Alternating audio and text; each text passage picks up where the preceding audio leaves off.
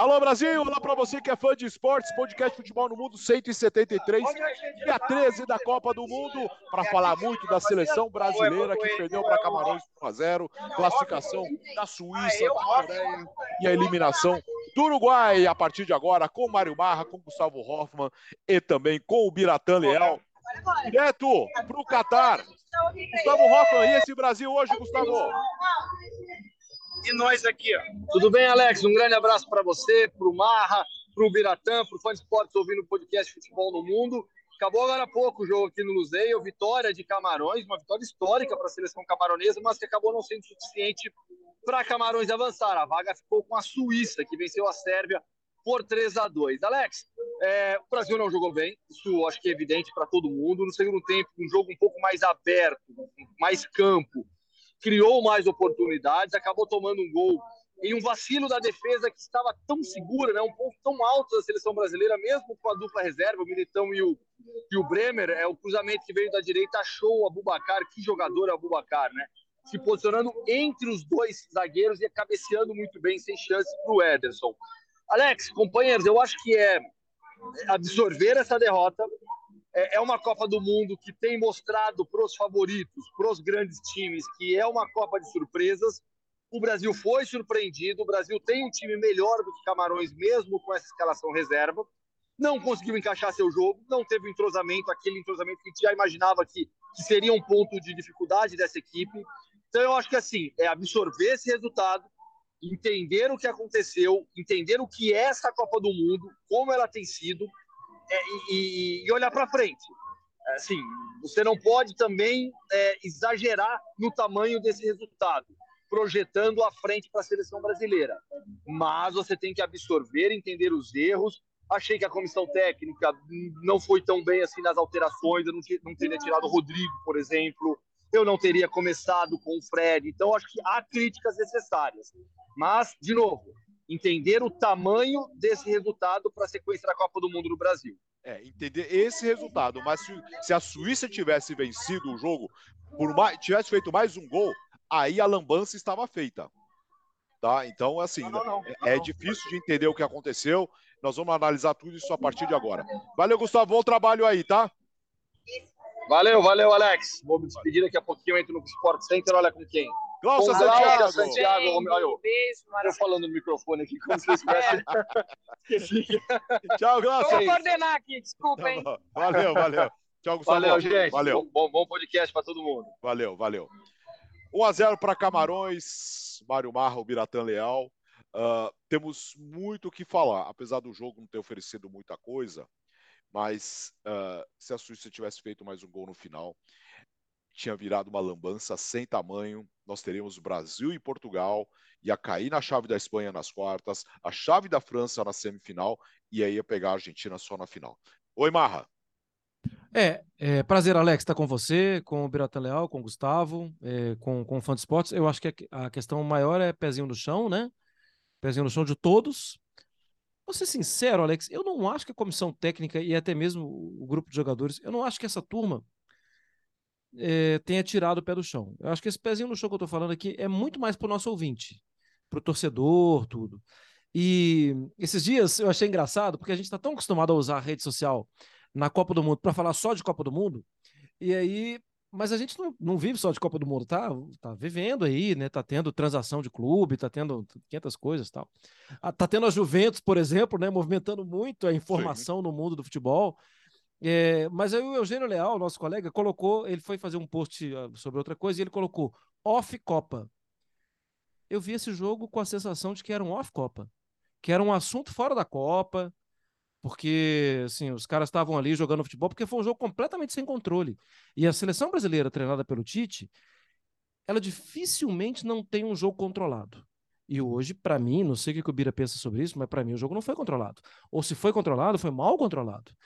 Porque a seleção brasileira não conseguiu fazer a pressão que normalmente faz nos adversários, não conseguiu diminuir os espaços que normalmente diminui no meio de campo e até pelos lados dos adversários, e não conseguiu ter, não conseguiu ter tranquilidade para evoluir o seu jogo. A ponto de os jogadores de marcação de, de Camarões estarem muito tranquilos e não era só um, por isso que eu estou indo no plural, estarem muito tranquilos e conhecendo as características do Anthony, do Rafinha, eles não marcavam o lado direito. Eles fechavam apenas a perna esquerda. Então me pareceu muito um jogo tópico off-Copa. Só que nesse tópico off-Copa, concordo com você. Quase que a seleção brasileira se mete numa confusão de ficar em segundo do grupo, porque me parece o caminho melhor agora, o caminho de ficar em primeiro. É, nós vamos falar de Suíça e Sérvia, é que a Suíça, no final das contas, estava mais preocupada em se classificar e não imaginava que isso fosse acontecer no Brasil, aí no final não aconteceu muita coisa. Oi, Bira. Opa, é, eu, eu achei esse jogo preocupante tá, em alguns aspectos. É, não é em relação a ah, não perder o jogo, então por causa disso perde a confiança. Acho que está muito claro na cabeça da, da comissão técnica e do elenco que foi um jogo com time reserva, então jogar com time reserva você está sujeito a isso. Era uma coisa que, que, que talvez pudesse acontecer. É, o que me preocupou foram duas coisas. Primeiro, acho que o planejamento desse jogo não foi tão bem feito assim.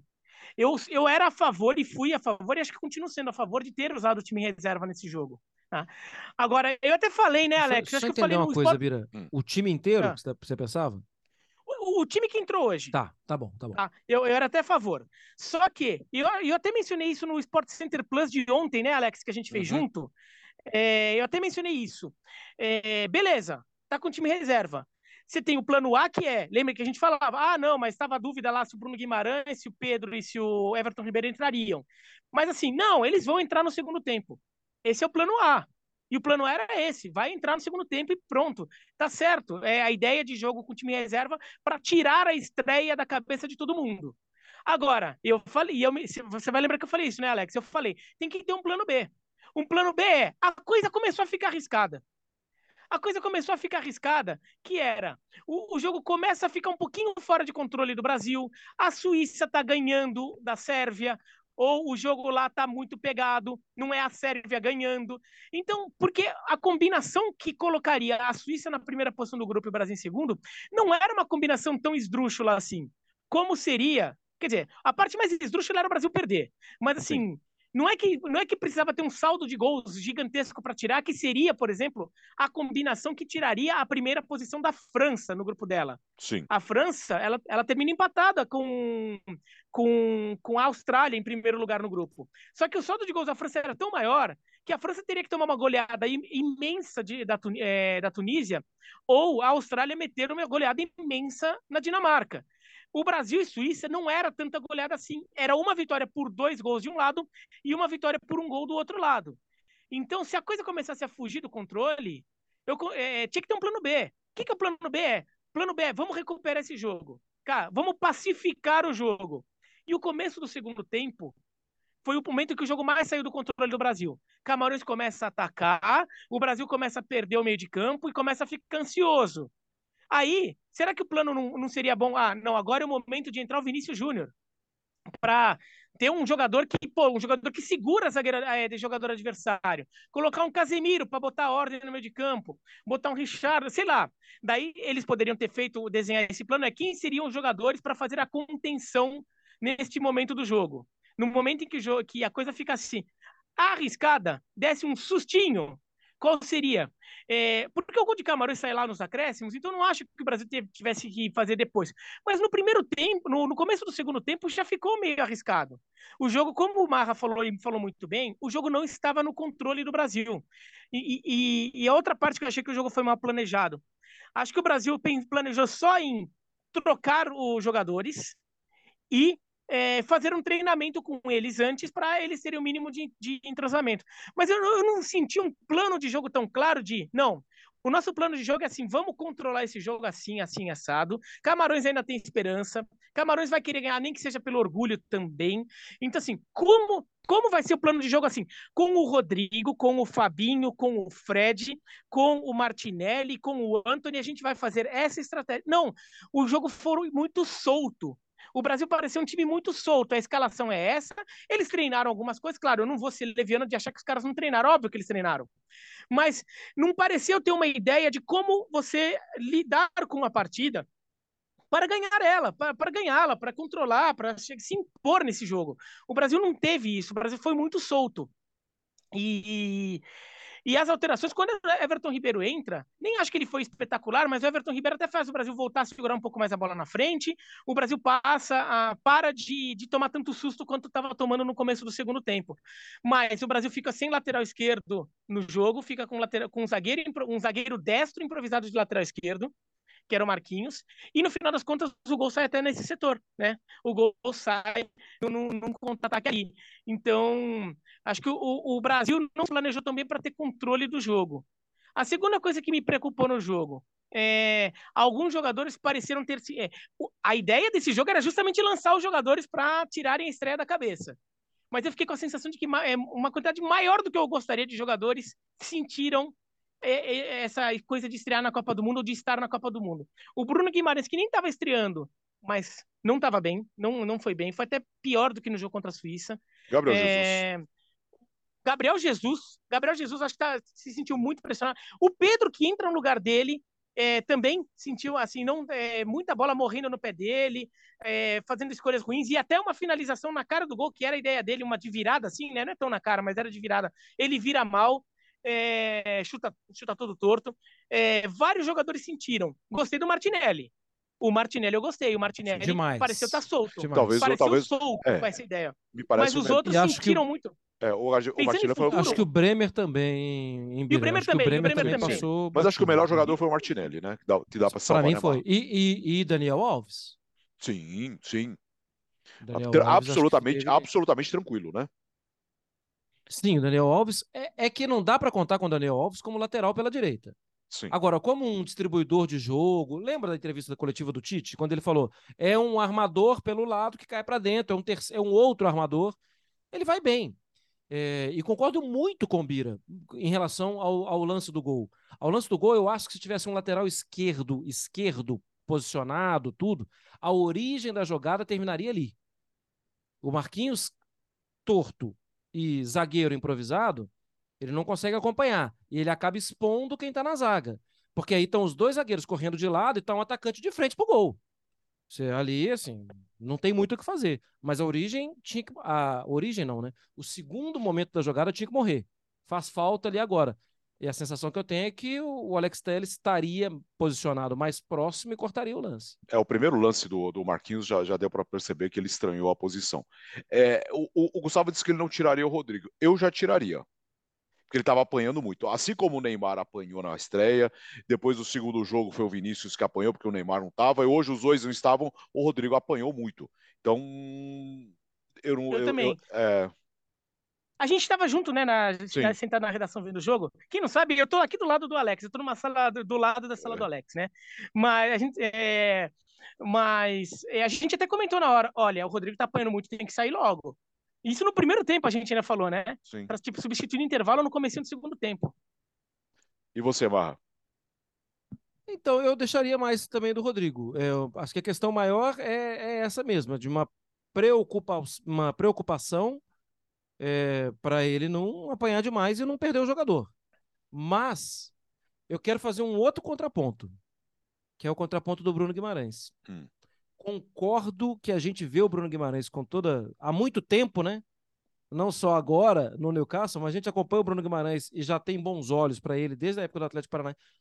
Bom, talvez desde a época do Aldax, mas vamos lá. A gente gosta desse jogador. É... E eu concordo que ele está abaixo do que ele já jogou, do que ele joga com frequência.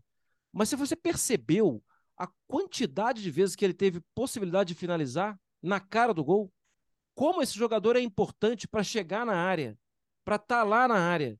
Eu acho que esse é um cara que tem que ser protegido hoje, não por nós, a gente tem que criticar tal, mas pelo Tite para chegar nele, comissão técnica e falar, amigo, não rolou, aquela bola que você bateu era um pouquinho mais para baixo, aquela outra era tinha que dominar, aquela outra era um passe, é, mas continua. Porque no elenco ninguém oferece do mesmo jeito.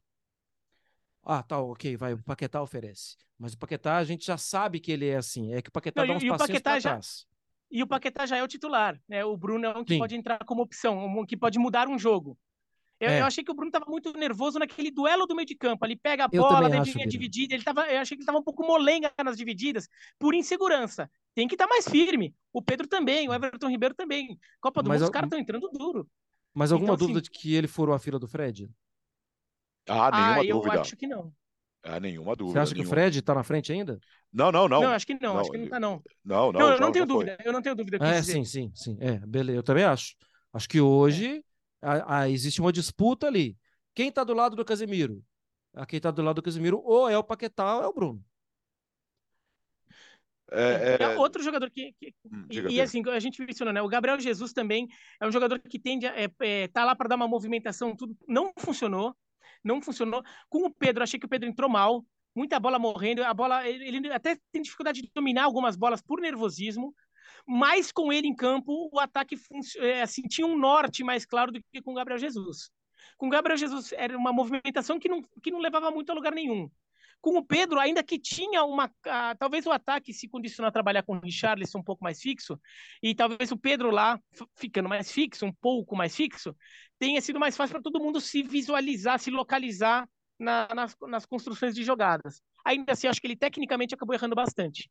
Mas É. o Gabriel Jesus, é, o Gabriel Jesus, é, eu gosto, acho que bom jogador, mas nossa, acho que tá pesando, tá pesando essa coisa de não ter feito gol em Copa. Ele precisa muito fazer um gol. O que é uma pena, né? Pois é, é, o Militão tomou cartão amarelo, absolutamente desnecessário.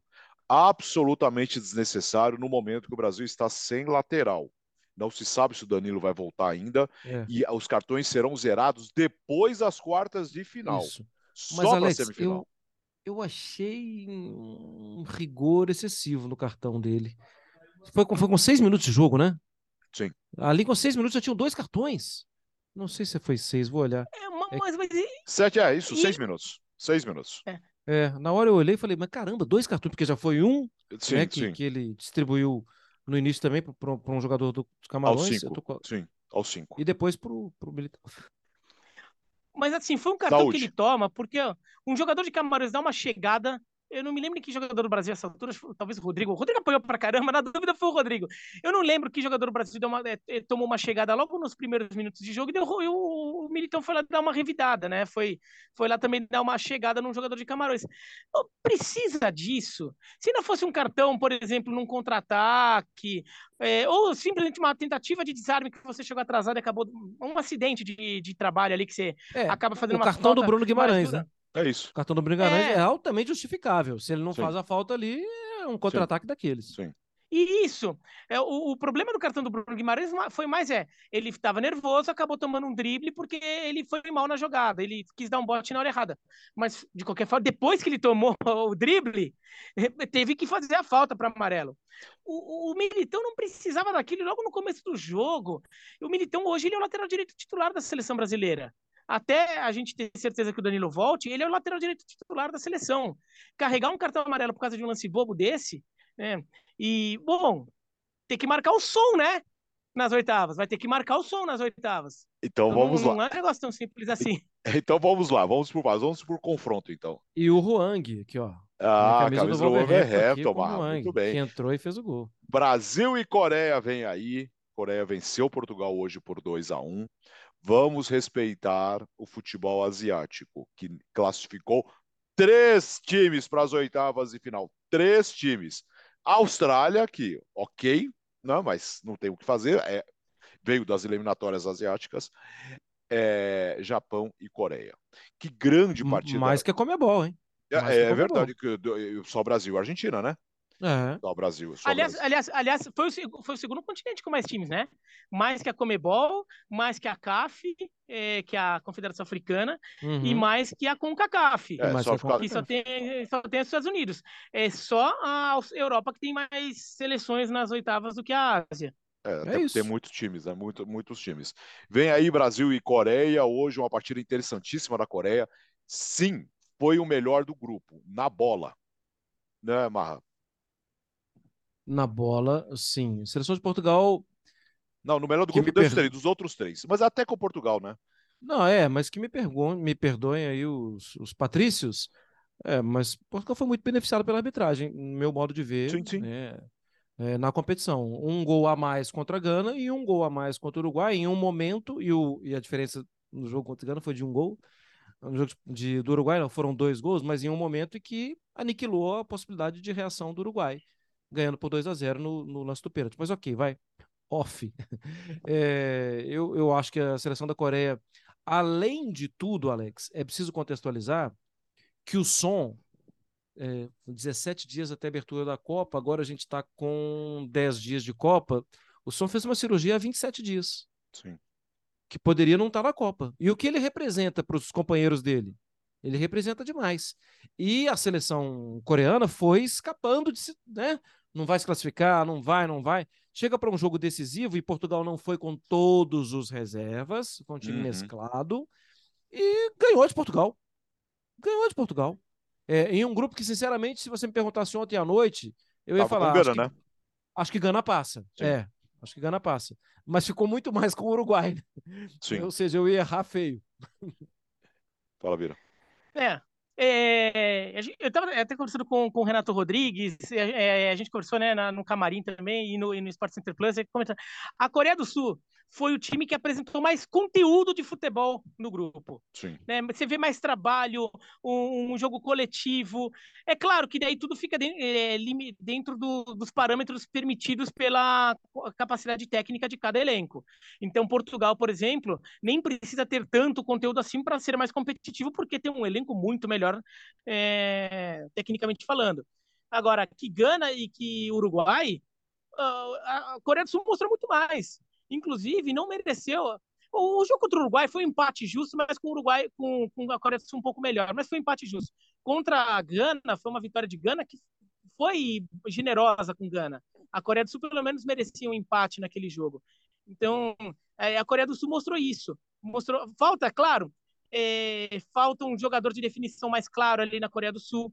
Né? O Som, ele já foi artilheiro na Premier League, da Premier League, inclusive, mas então ele sabe concluir, mas na Coreia do Sul, a Coreia do Sul precisa muito dele num outro papel. Precisa ele mais armando, mais coordenando o time, porque ele é um jogador precisa de um que, assim, Kane, né? É, pois é, é, é um pequeno, exatamente, um exatamente. detalhe. Mas não precisava nem ser um Kane, podia ser um Richarlison, vai. o, o, o, que também tá no Tottenham, né?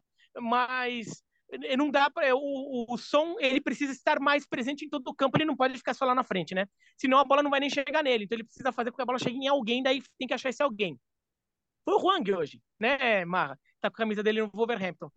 Então a, a Coreia do Sul mostrou um bom futebol mostrou é, é, alguma tentativa de fazer algo melhor. O Uruguai por exemplo mostrou um futebol aquém aquém ou seja abaixo do potencial do seu elenco um time que apost... continua apostando, um time que tem condição de fazer um futebol mais bem jogado, mais trabalhado, mas que continuou preso à receita de ter é, muito volume de jogo na base da intensidade, na base da, da, da imposição física no meio de campo, e percebeu que não estava sendo suficiente só no último jogo. Daí no último jogo põe o Arrascaeta, põe o Pelistri de titulares, o jogo até desenvolve e o Uruguai ganha de Gana. Só que daí Daí bateu aquela coisa, né? O Uruguai faz 2 a 0 e, e achou que estava tudo ok. E, né? e, e não ficou trabalhando para fazer um terceiro gol. Ficou, inclusive, querendo ganhar um pouquinho de tempo no segundo tempo. Até que a Coreia vira e daí o Uruguai fica desesperado nos minutos finais, precisando de mais um gol. E, e Gana, coitado de Gana, né? Porque Gana fez dois jogos tão divertidos contra Portugal e contra a, contra a Coreia do Sul, jogos muito abertos. No segundo tempo contra Portugal e o jogo inteiro contra a Coreia. É, mas nesse jogo pesou o Uruguai adversário. Sentiram. Sentiram porque assim, é aquela coisa da chance da vingança por 2010. E quando o André Ayew perde um pênalti ainda no 0 a 0 ele bate um pênalti totalmente com o pé pesado. Ele, é assim, o, até a forma de Logo bater ele, pênalti é aquela, aquele cara que É. bate de pé pesado. É, ele bate o pênalti de pé pesado. E daí o Rocher defende, e daí Gana morre no primeiro tempo, até volta a dar sinal de vida no segundo tempo, até tenta fazer um pouquinho de coisa, mas ali já estava 2 a 0 e, Mas o que foi curioso foi que no finalzinho do jogo, quando o Gana já percebeu que não ia empatar mais, que Gana precisava de empate ainda, precisava fazer dois gols. É, e o Uruguai estava desesperado para fazer um. Gana começa a jogar para eliminar o Uruguai. Gana, Claro. que, É. que se- eu vou me vingar de 2010 ao meu modo. A minha vingança de 2010 é eliminar os caras. Eu não vou passar, mas eles também não passam. Né? Tanto que até teve matéria em, em site de Gana ali, como virou meme ali nas redes sociais de Gana, o pessoal tirando sarro do choro do Soares. É. E Gana fica trabalhando para eliminar o Uruguai. E no final das contas a gente teve a vingança de 2010, Marra. Não foi a vingança de Gana que caiu nas quartas de final para o Uruguai em 2010. A vingança da Coreia do Sul, que caiu para o Uruguai nas oitavas de final de 2010. Ah, é verdade. Por 2 a 1 um, gol do Soares. É, que loucura. Uh, bom, falando do Uruguai, uh, eu ah, que estava até falando, é, estava falando até pro Bira antes, uh, e também no estúdio com o Elton Serra e tal. É, a Copa do Mundo só tem três jogos. Aí o Roberto Martinez me demora dois jogos para tirar o Hazard. E Sim. hoje, e, e, no Uruguai me demoram dois jogos para botar o Arrascaeta. Aí os dois times resolvem jogar na última rodada. Tarde demais. É, não dá tempo, né? Copa do Mundo não, dá, não tem tempo para isso, né? É, hum, é, e o Tite falou sobre isso também, né, Alex? Que ele aprendeu algumas coisas de uma Copa para outra. Sim. Mas eu acho que não precisa ser nenhum gênio para pensar isso. Você não tem muito tempo, você tem que ser muito rápido. Eu acho que hoje em dia tem uma questão também de, ah, eu não posso perder meu elenco, eu não posso me lembrar aquele jogador. Gente, isso tudo para mim é muito claro que é erro de administração de elenco antes. Sim. Você tem que chegar na Copa já com todo mundo sabendo, gente, estamos todos unidos aqui com um objetivo, hein? É, jogando Pode ser ou não. que eu tenha que te tirar, tal, e, e, na frente de todo mundo fazer aquela reunião. Você não vai fazer beicinho quando eu te tirar, né? Você não vai fazer cara feia quando eu te... Isso parece coisa de criança, né? Professor falando para os meninos na, na escola na hora do recreio. Mas era no primeiro jogo foi muito claro que não dava, que aquele meio campo tinha muita qualidade é, a gente está falando de jogadores que a gente vê todo dia aí, com o Real Madrid, com o Tottenham, por exemplo, é, mas que faltava algo mais. E adiantava muito pouco, por exemplo, ter um Pelistre, que é um jovem jogador, que volta para marcar, que tem pulmão, que agride, tudo, mas não tem minutos, que não joga. Não joga. Valia muito mais a pena, talvez, ter um jogador, um articulador, um jogador com a categoria, a classe do Arrascaeta. Eu queimei minha língua, inclusive, com relação ao Luizito que eu pensei, depois do primeiro jogo, eu pensei, hum, acabou. Não, não dá para ver mais em campo. Hoje, eu achei que o Luizito jogou muito. Muito, muito mas é o tipo muito. de jogo dele. Dele, que é uma guerra pessoal, eu preciso, é comigo, esses caras lá me odeiam e odeiam mesmo, né? Eu participei de um programa, Alex, há muito tempo, 2011. 11? Sei lá quando 11? foi. Uh, Não, 2000, a Copa do Mundo foi 2010, né? É, foi 2010 aquilo, né? Uhum, de Gana. Uhum, sim. Eu participei em 2010 no, no Sport TV com um, um redação de manhã. Com o 11 eu já estava aqui em São Paulo, então não. É, com um jornalista uruguaio que foi para Gana e ele fez um livro sobre o que aconteceu daquilo ali. Fez uma matérias e depois publicou um livro sobre aquilo ali e o, o Luizito virou. Você xinga, quer xingar uma pessoa, você chama ela de Luizito. Você quer ofender alguém, você chama ele de Luizito, entendeu? De Luizito Soares, lá em Gana. E o Luizito adora esse tipo de relação. Porque ele é assim, né? Ele adora a rivalidade, adora o enfrentamento, ele adora esse tipo de coisa. E hoje achei que ele jogou demais, mas não dá pro Alonso fazer isso de novo, gente. Sim de errar. Porque os dois gols do Uruguai na Copa do Mundo foram marcados, marcados pelo Arrascaeta. Poxa, já não está muito claro isso? É incrível, é incrível. Uh, Uruguai fora, então, teremos Brasil e Coreia, Portugal e Suíça. Suíça que venceu a Sérvia num grande jogo, Bira. Grande jogo. Foi um jogo muito divertido. É, foi um jogo muito quente, como a gente já esperava. E, e acho que um jogo que ficou à altura das expectativas criadas, porque a gente já sabia que seria um jogo quente, né? É, a Suíça mostrou por que ele é um time que a gente respeita tanto, porque é um time que chega em competições é, continentais lá na Europa, dá trabalho para todo mundo, porque a Suíça contra o Brasil, e daí, daí fica aquela coisa, né? É, a camisa do Brasil pesa. A camisa do Brasil, o, o adversário, os outros países do mundo olham a camisa do Brasil ou quase todos os outros, vai. Olha a camisa do Brasil e vê, olha a diferença. Aqui, aqui, a Suíça ficou muito atrás contra o Brasil e não colocou nenhum Shaqiri, por exemplo, para jogar. É... Mas quando a Suíça quer jogar, ela sabe jogar. Ela tem um jogo. Ela tem, no papel, eu acho a Sérvia razoavelmente superior à Suíça no papel. Mas no acho. jogo coletivo, Também. a Suíça compensa de longe. A Suíça compensa de longe no jogo coletivo. E mostrou isso hoje. Né? Um jogo muito inteligente, tentando explorar as fragilidades da Sérvia, de uma defesa mais lenta, jogada pelos lados. A Sérvia tem uma defesa a três, em que os alas, né, que são os jogadores abertos no meio de campo, eles não recuam tanto, assim, eles, não são, eles avançam muito, então nem sempre eles têm tempo para compor na defesa quando, quando o adversário tem a bola, tanto o Kostic quanto o Zivkovic.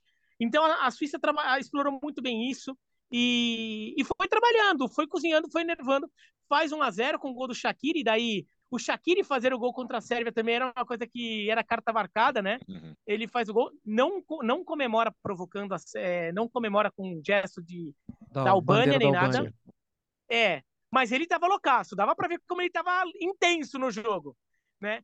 É, mas daí a Sérvia empata na qualidade de seus, de seus atacantes, Vira o jogo, né? no Kostic, vira o jogo, ela empata e vira o jogo na qualidade de seus atacantes. Um E gol hoje do teve, Vlahovic, né, um do, Vlahovic e Mitrovic juntos, né? os dois jogando, E os dois é, um gol gols. de cada um, um gol de cada um, um deles no jogada de Kostic também, que é outro jogador que, que também desfalcou contra na estreia contra o Brasil e voltou. Mas a a Suíça teve a paciência ali de construir empate, construir a virada e depois é, ficar enervando a Sérvia e não sofreu muito no- na reta final, mas foi um jogo muito tenso, jogo muito brigado. é, teve dois momentos em que o jogo parou por causa de empurra-empurra, empurra-empurra. É, Uma vez um jogador, acho que o embolou com o banco da Sérvia, é, e daí mais gente da Suíça se meteu. E teve uma já nos acréscimos em que o mais jogadores da Suíça e da Sérvia ficaram se empurrando ali na linha de fundo da Sérvia é, e, e daí o jogo ficou mais parado por mais tempo, tudo. Então foi um jogo muito tenso, mas a Suíça venceu. E olha, a Suíça caiu naquela chave com Portugal. É um jogo chatíssimo para Portugal.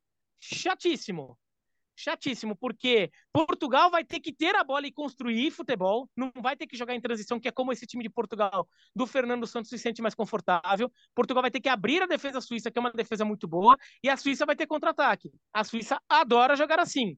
Se a Suíça passar, é um jogo chatíssimo contra a Espanha. A gente viu ontem no Espanha e Japão como a Espanha sofre para jogar com esse tipo de jogo da Suíça e perdeu em Nations League recentemente para a Suíça em casa porque a Suíça vai nesse joguinho ali, 90% de posse de bola para a Espanha, 1 a 0 Suíça no placar. A Suíça é, é um adversário chatíssimo para Portugal e para a Espanha, que é a sequência caso a Suíça vá passando. Dois pontinhos, Alex. Hum. Shaqiri. Tem que, é, assim, tem que ser valorizado, hein? Opa. É, já tem um tempo que ele não consegue ser competidor como já foi, é, desde que ele saiu do Liverpool, né? Tanto que chega no. Bom, Alex, desde que ele chegou no Liverpool, porque no Liverpool ele não conseguiu ser titular. Ele entrava de vez em quando, tudo. Ele foi muito importante naquele Liverpool 4 a 0 contra o Barcelona, mas ele vivia de. Sabe aquele jogador que vive de DVD de, de jogo específico? Coisa que não pode ser recomendada ao Lukaku para o jogo da, o último jogo do Ele, Lukaku. né? te- ele deu um hat-trick em Copas. Uhum. O Shaqiri É. deu um hat-trick em Copas. E- E é, Bira, recordista. Shaqiri fez hoje o 11º jogo dele em Copas do Mundo pela Suíça. Com 10 jogos, tinha o Berame e tinha o Lichtsteiner. Ele é recordista na Suíça. E ele vai seguir na competição, então ele vai aumentar. Ele já tem 11, vai fazer o décimo, deve fazer 12 segundo e por aí. E ele fez gols em três Copas do Mundo. Aí, é, ele, na verdade, ele fez agora em quatro, em quatro Copas do Mundo. Porque ele e Chaka tinham feito. Chaka fez gol na atual, não. Na atual, não, né? Na atual ele não fez, não.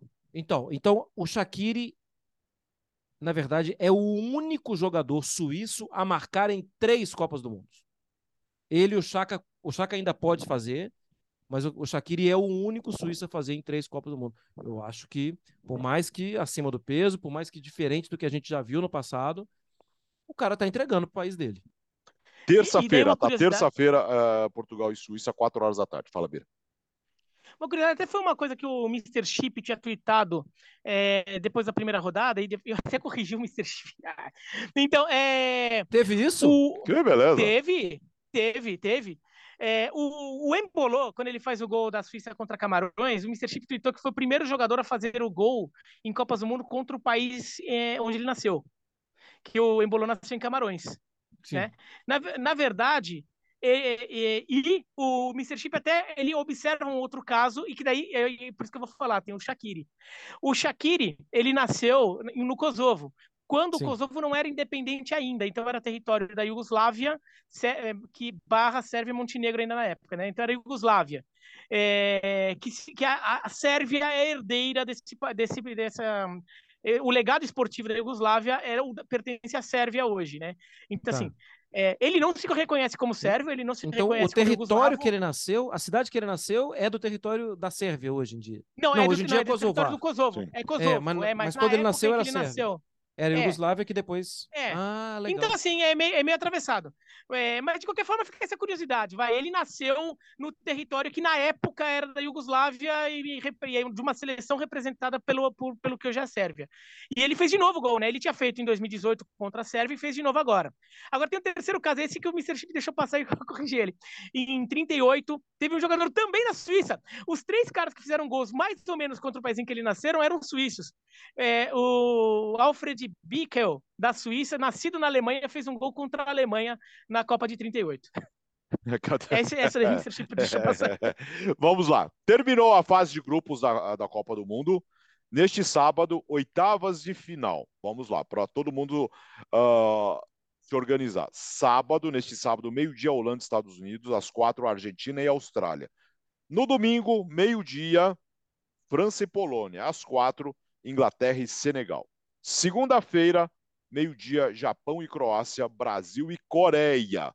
Ou seja, o Brasil pode pegar a Coreia, depois o Japão e ainda se bobear pegar a Austrália. Os três times asiáticos uh, classificados. Acho um pouco, pouco, pouco provável. É, e na terça-feira, fechando as oitavas de final, meio-dia, Marrocos e Espanha, na sequência, às quatro, Portugal e Suíça. Aí teremos dois dias de folga, quarta e quinta. Sexta-feira, quartas de final. Se o Brasil passar, vai abrir as quartas de final jogando meio-dia. É isso. Estou abrindo mão desses dias de folga aí, viu, Alex? Se quiser ah, fazer também. uns joguinhos aí, não tem problema, tá? Ah, nós preferimos, tá? Preferimos. É, é, vai começar a dar saudade, sabe? Já, já começou, né? Esse negócio de jogo 7 horas, 10 horas. E aí né? Eu já não gosto quando termina a parte da manhã, eu já fico meio assim. É, eu tô achando meio estranho, sabe? Aí, quarta e quinta de folga, não, aí já vai ser demais. Já aconteceu, já foram realizados três quartos dos jogos da Copa do Mundo. Não, não precisa repetir isso, Bira. Isso é, machuca. Com, a, com a diferença que nós temos ainda uh, quantos dias? Temos 16 dias, 17 dias de Copa do Mundo pela frente. Estamos no 13 terceiro dia e temos mais uns 16 dias pela frente, só que mais da metade de jogos. Uh Destaque, Alex, ah. rapidinho. Inglaterra, Holanda e Marrocos. As seleções com a maior pontuação. Ao final da, da fase de grupos. E o Brasil era o único time que poderia, né, na, hoje, fechar com 100% de aproveitamento. E nós é. já falamos o que aconteceu. Ah. E, e, assim, acho que tirando a Inglaterra, as seleções que mais mostraram futebol, que mais se, se projetam como favoritas é, no mata-mata, já perderam, né? Tirando a Inglaterra. Brasil, Brasil França. Perdeu, França. A França perdeu, a Espanha perdeu. E a Argentina. É, a Argentina perdeu, e até se você quiser colocar, Portugal também já perdeu. É, seleções que já foram. Dá para ser campeão do mundo com derrota na campanha, já aconteceu. Em 54, a Alemanha Ocidental perdeu da Hungria na primeira fase por 8 a 3 foi campeã. Em 74, a Alemanha Ocidental perdeu da Alemanha Oriental por 1 a 0 foi campeã. Em 78, a Argentina perdeu por 1 a 0 da Itália na primeira fase, acabou campeã. E em 2010, a Espanha perdeu é, para a Suíça no, por 1 a 0 no primeiro jogo. e acabou campeão. É. é. E várias vezes também já tivemos seleções que perderam ao longo da Copa e chegaram na final e acabaram vice-campeãs. Eu até botei no Twitter a lista ali. tá bom. Terminou o podcast Futebol no Mundo 173. Amanhã tem mais, o 174. Valeu, Marra. Está um prazer, aqui. Alex. Você não precisa nem falar, volta sempre, você, você já é da casa, né? Tô aqui, lembrando a camisa do Huang. É, sempre bom, sempre bom. Tchau, Bira. Tchau, tchau. É, é, até a próxima. É, até a próxima. Nesse sábado tem mais, é, 174. Eu não, sei, eu não, é, não é comigo, então eu não sei quando eu tô de volta no podcast, então. É... Eu tô segunda-feira. Depois, ah, segunda-feira, jogo do Brasil. 174 nesse sábado, podcast Futebol no Mundo, dia 14. Hoje, 173, dia 13. Valeu, até amanhã.